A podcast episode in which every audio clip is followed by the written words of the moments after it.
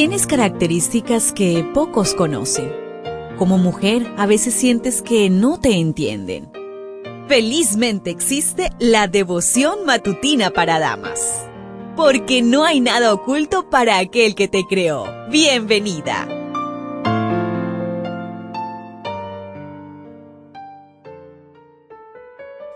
Un buen día para ti, querida amiga, querido amigo. que bueno y saber que el Señor nos regala un nuevo día. Para hoy martes 5 de diciembre trae por título la meditación El miedo a trabajar en vano. Gálatas 4:11. Me temo de vosotros, que haya trabajado en vano con vosotros. Pablo había enseñado a los creyentes de Galacia el propósito de la ley, la relación entre la ley y la gracia las obras y la fe, y las promesas de Dios y de Cristo Jesús.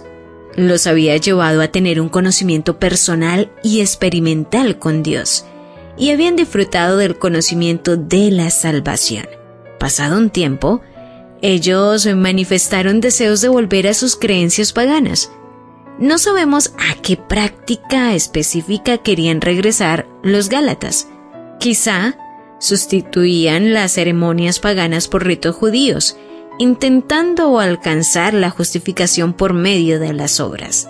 Empezaron a guardar días festivos, aunque la Biblia no indica si eran los días judíos o días de observancia pagana.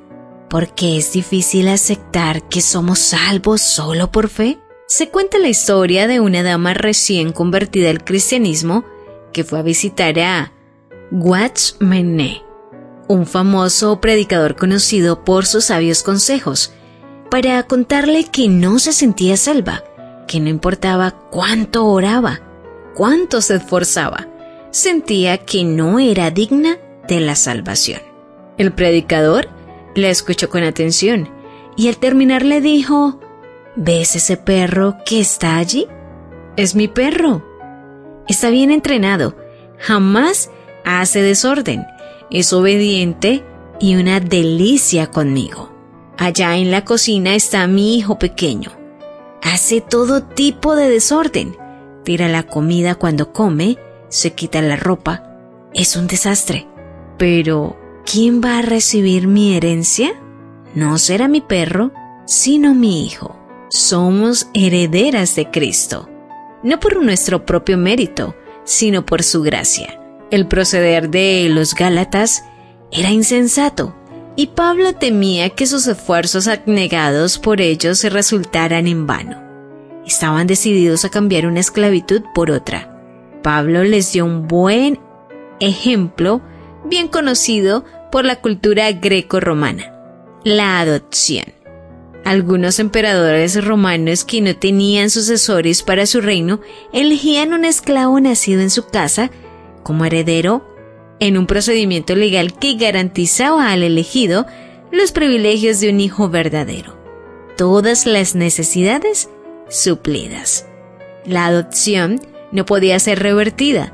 Los padres naturales no tenían ningún derecho de reclamarlo de vuelta. Tú eres una hija adoptada de Dios, heredera del reino. Dios jamás te tratará como esclava jamás te rechazará. El enemigo puede reclamarte como suya. Tu padre adoptivo suplirá todas tus necesidades.